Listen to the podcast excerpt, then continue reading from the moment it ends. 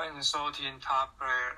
带你挖掘世界各地顶级的音乐及音乐人，让你的歌单不间断。我们的节目可以在 First Story、Spotify、Apple Podcasts、Google Podcasts、Pocket Cast、SoundOut Player，还有 KKBox 等平台上收听。搜寻华冈电台就可以听到我们的节目喽。我们的节目分成三个部分。第一个就是我们这一周的歌手人物背景介绍。那我们这一周介绍的歌手就是周兴哲，是我们台湾的情歌王子。再来就是第二个就是我们的歌曲介绍，会今天会一样会介绍他的两首歌。最后就是一样我们的心得感想。没有错。那周兴哲这个人呢，其实是好像是十八岁回来台湾之后，然后才开始爆红的。那他的第一首歌呢是以后别做朋友。那之后以这首歌打开知名度。然后后来是以你好不好这首歌，应该说这两首歌都是非常耳熟能详的，然后也是很多人在失恋的时候所听的。那不知道云燕对周兴哲这个人有没有什么认识？其实我对周兴哲就是他的高音很厉害啊。嗯，对对对，他的每一首歌其实基本上的音域都是非常的高，不是普通人就可以唱得上去的。是。然后有很多人其实说，呃，周兴哲每一首歌听起来都差不多。我觉得这是呃很多人对周星哲的一个评价，对。本来就是每一个人的风格就是那样子啊，是啊。所以大家一开始的时候出来，所以歌曲的歌路都是朝着差不多的方向，应该是正正常的。但是周星哲其实也有呃意识到他这个问题，然后他其实也有在呃别的领域，就是。做出除了情歌以外的歌曲，像是 rap，然后其实他自己是十一岁到十八岁都是在国外，就是在美国读书，所以他其实对于英文的歌曲也是非常的在行。那周兴哲这个人呢，其实是他出生于一九九五年六月二十二号，是台湾的男歌手。那粉丝的名称呢是叫做小星星。那他就是十一岁的时候到美国波士顿留学，十八岁回国。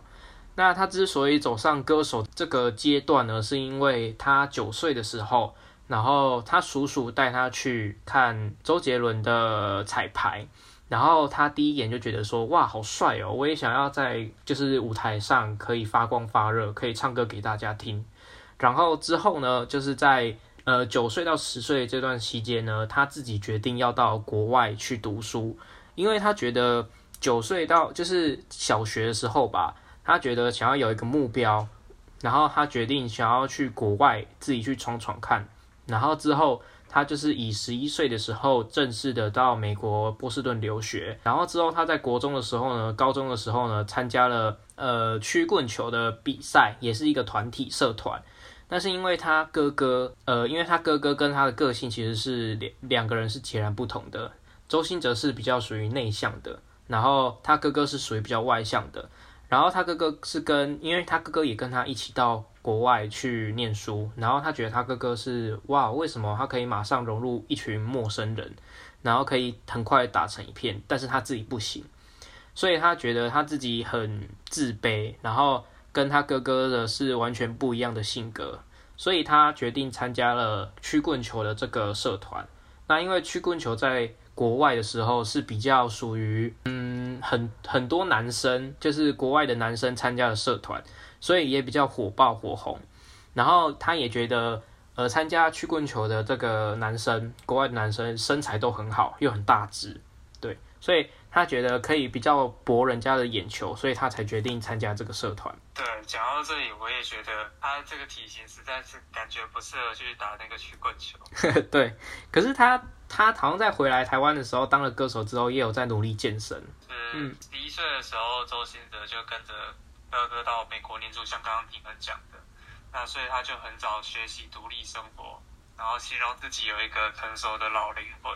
在异乡开始自学音乐，所以他就开始都创作浪漫的情歌。周兴哲之前说过，他每天下午三点钟放学之后，他总是就是自己一个人迫不及待的赶快跑回学校宿舍，一个人沉浸在弹钢琴、玩音乐的世界。在来美国之前，他其实就是一个喜欢唱歌的孩子，所以在这个陌生的城市，就是一个来自亚洲的台湾小孩，然后当初英文也都还不会说，个头又长得比别人小，所以刚刚迪奥讲到，就是交朋友都比别人难，然后他又自己又比较内向，所以他觉得他觉得他自己只有投入音乐的时候，他才找到了自信，并且可以尝试把他心里的感觉写出来，然后感。那他之所以不继续在美国继续读书啊、读研啊、读大学啊，是因为他觉得，如果他再不回台湾，他可能就没有办法从事自己喜欢所做的事情了。因为在美国的话，虽然可能比较 free，然后，但是他觉得回台湾是他自己，因为他家人也都在台湾嘛，所以他觉得他回台湾是有一个梦要追，就像他最初的偶像周杰伦一样。其实现在就是大家虽然小时候都被父母送去国外，然后可能就是培养他的才华，让他们感受国外的文化，然后长大这样。但是其实他们长大之后，大部分还是都是会选择回到自己的家乡，对，回报家乡这样。呃，周兴哲呢，他其实因为之前有说过，他是很不自信的。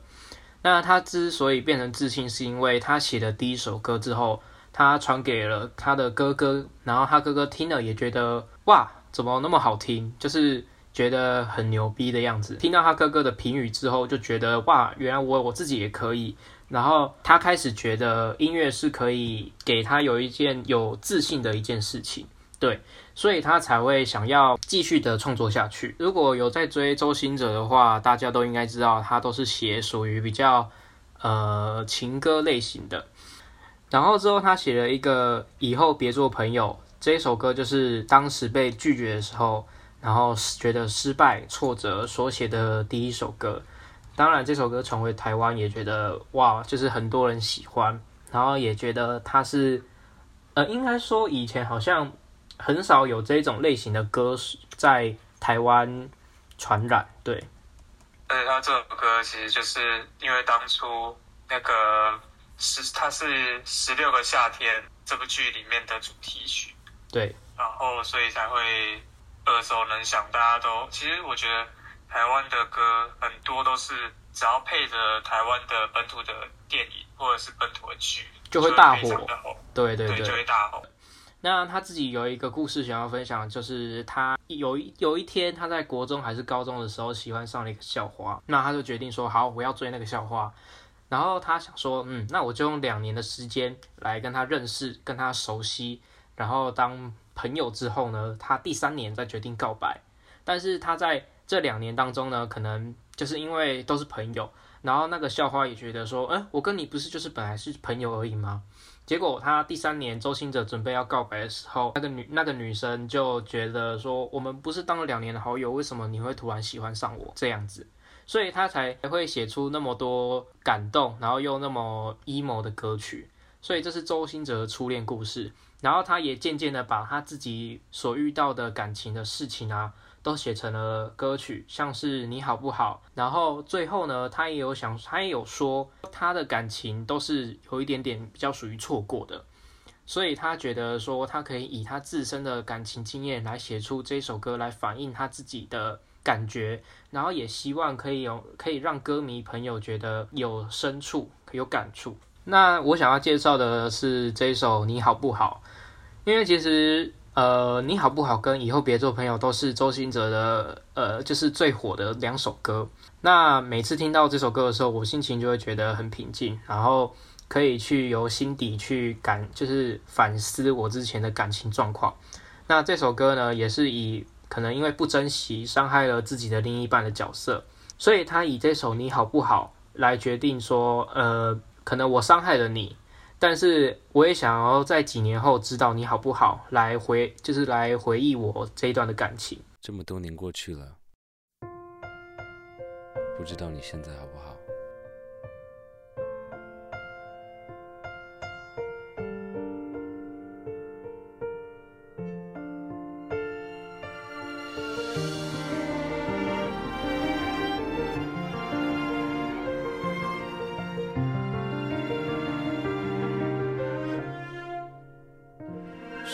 不是还那么爱迟到，熬夜工作又睡不好，等你完成你的目标要戒掉逞强的时候，都怪我把自尊放太高，没有把你照顾好。骄傲是脆弱的外表，最怕我的心你不要。能不能继续对我哭，对我笑，对我好，继续让我为你伤，为你疯，陪你，你好不好？好想知道。别急着把回忆都丢掉，我只需要你在身边，陪我吵，陪我闹，用好的我把过去坏的我都换掉，好想听到你坚决说，可惜回不去那一秒。你好不好？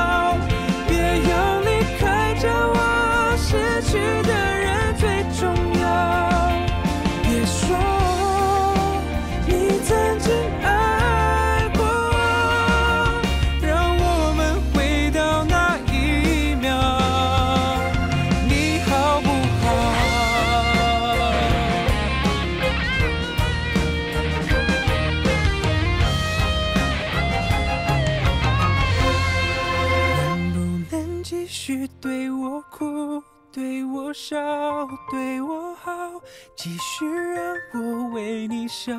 为你疯，陪你老，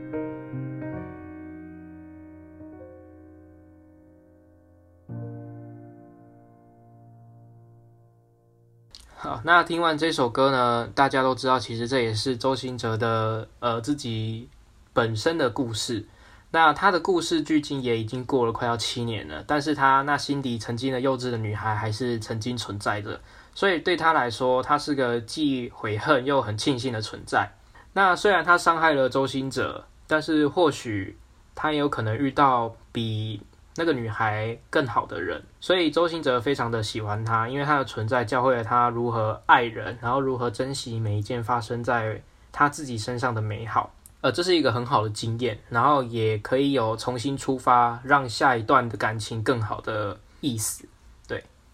周兴哲除了在歌曲方面的造诣以外，他他也有参与了一部电影，就叫做《我吃了那男孩一整年的早餐》。那他也参与了这个电影的歌曲。那就是叫做《想知道你在想什么》。那这部电影呢，其实是二零二二年刚上映的校园爱情电影，它轰动了 D 卡真实的爱情故事的改编。那同名小说翻译也也非常多，它是由周星哲、李贤主演，有怪物新人李牧、新生代帅哥宋博伟所担当的。那这一部电影，不知道云燕有没有有没有听说过，或者是有没有看过？其实这部电影刚出的时候也是。在台湾是非常非常的红，但是其实我本身本来就很少去看，就是去电影院看台湾的国片、校园故事啊，嗯，这些东西其实我也不知道为什么台湾的，就是都会喜欢拍这种校园爱情故事。我觉得爱情是每个人都会经历过的，就是必须嘛。所以我觉得他拍这种校园的片子或者校园的爱情片，对于学生来说一定是呃比较感比较有感触嘛。但是但是对了，但是对什么上班族，他们可能是想要，就是对他们来说遥不可及。但是他们其实内心也有一个小女人或者是小男孩，想要重回学生时代，谈谈一个很甜的恋爱。电影里面的剧情就很贴近他们。从前小时候的那个模样，对啊，所以我觉得这是会大红大紫的原因。所以我觉得，因为现在也是因为王大陆那一部戏，然后开了第一枪，所以会有越多越来越多人拍校园爱情片。这一首歌创作起源就是我吃了那男孩一整年的早餐嘛。那故事起源就是二零一五年校园社群网站 D 卡是一则真人真事的同名文章。那这部电影也是改编的。那周兴哲他就是觉得故事是由女生的视角出发，那真挚的爱情故事获得网友们的热烈回响。那男生也在此版上回应了，当时创下了五万个赞，还有留言讨论，那成为网络爆红的话题。所以周兴哲也以他们的这个真实故事来写了一首歌。对，其实像从以前的歌到最近近代周兴哲出的歌，虽然说大家可能觉得听起来都差不多，但是其实可以从歌词里面。还有他的他的创作的曲风都渐渐改变，里面可以看到他其实，在爱情里面是领悟到了非常非常多的事情，所以他自己也借由这些然后反思。像其实他刚刚第一首歌讲的就是你好不好，他其实就是在之前的学着爱的歌里面，然后。到后面的爱教会我们这些事，它就是相较于以往周星哲式的标准失恋情歌，其实之后他出的你好不好啊这些歌，他都是反而领悟到在爱的获得里面谦虚自在，然后在爱的里面失去，然后变得勇敢。所以其实每次出新专辑，他都是可以打中所有人的小心房。他就是发现爱其实不是只是单纯的喜欢还有爱慕这么简单而已。对他来说，爱也可以是陪伴，然后也可以更是一种温暖。从他最亲近的家人、朋友到毛小孩，每一段爱其实都教会他很多的事情。然后亲情的爱其实像我们都是无限给予的，不管你和家人有多少的冲突，你还是依然都会爱他们，因为他们是无可取代的亲人嘛。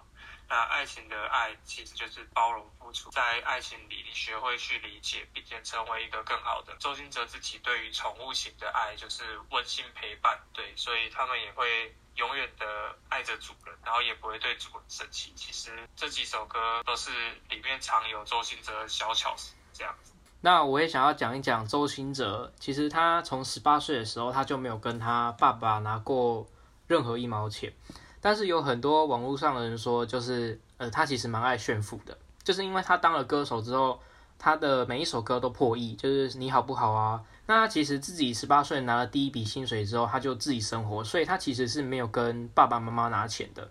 所以在他自己赚钱这个辛苦的过程当中呢，他就觉得买到一个自己喜欢的东西，就是像车子或者是像新手机。他觉得这个没有什么，就对他来说就是一个梦想成真的感觉，所以他常常觉得他有了成功，但是却不能分享他的成功，是有一点点可惜的。所以他往往都想要把这个心情，就是快乐的心情去分享给他的歌迷朋友们。但是很多的歌迷朋友就会看到说，哦，你买了新车，你又在炫富，就是酸民会有一些留言，对，所以他自己觉得说，但是这是他自己需要面对的一个成长的一个过程。这些其实本来就是他们靠着自己的努力，然后去换来的金钱。对啊，从无到有嘛。但是我只是想要分享这个东西而已，这样我也不行吗？对不对？我觉得现在就是很多人就是仇富嘛，对，见见不得别人好，自己没有，然后就要追一下人家。所以这是一个成长的一个过程啊。然后周星哲自己也觉得，他面对挫折的方式呢，就是呃，他只要觉得他自己愿意努力，那就是永远可以让选择自己变得更好。所以他也觉得说，他自己换了一个角度，换了一个比较正能量的角度，然后也可以去鼓励歌迷朋友们。就是希望得到你们自己喜欢的，所以我觉得他自己也是一个呃，因为这也算白手起家吧，然后到最后很成功的一个人的分享，虽然是不是以企业家，是以歌手的身份来传达一些正能量，但其实差别就是在于歌手他们就是把他们的能量，还有他们想要说的话、想要分享的事情，全部都放在他们的歌曲里面分享给大家。是，那接下来我们就来听听看这一首歌吧。好，看这边哈，大家开心一点喽。来，一、十五年后，夏文星，他最后一定会很幸福，很幸福的。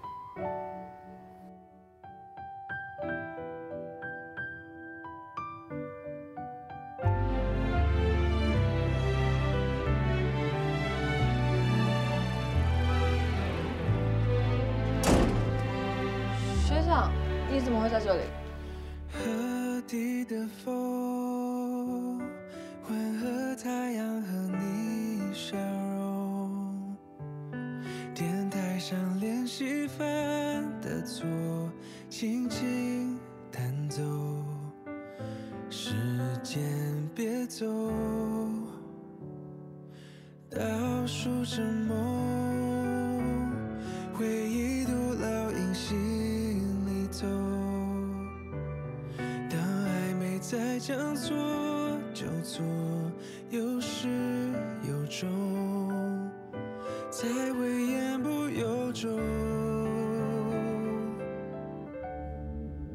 想知道你心里在想什么，不愿让你消失。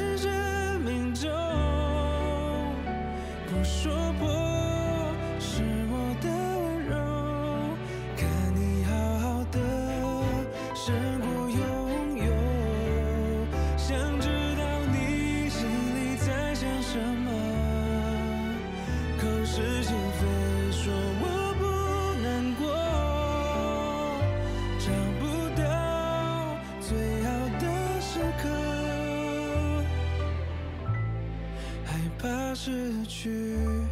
所以爱没说。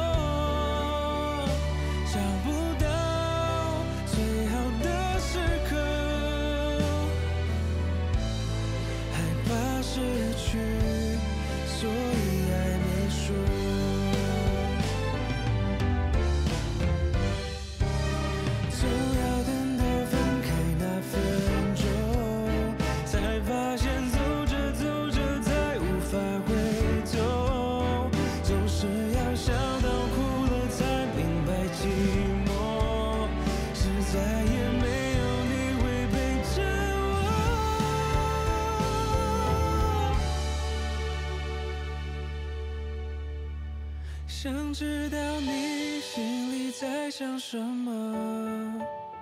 不愿让你消失生命中。不说破是我的温柔我从没想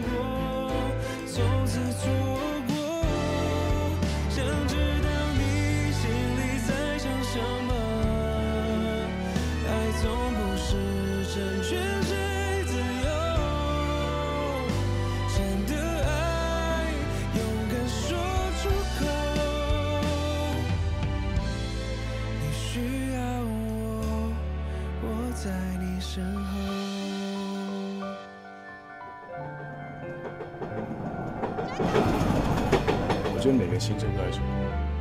有时候听了会哭，有时候听了会笑的那种。今天来差不多来到我们的心得感想时间，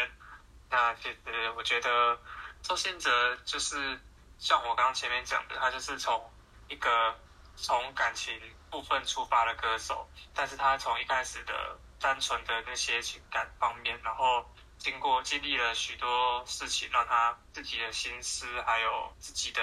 想法都慢慢的成熟，所以他写出来的歌的意境跟内容也都越来越不一样。然后，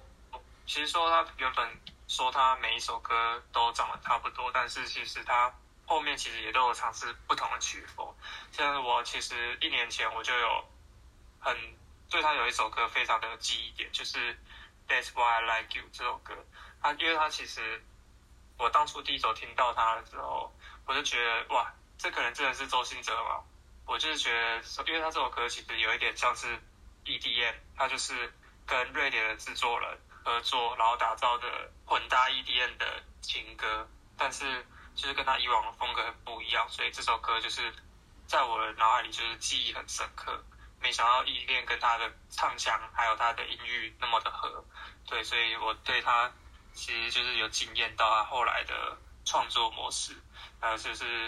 希望大家平常没有在什么在听他的歌的人，也可以持续的去听他，也可以去试试看听他的歌。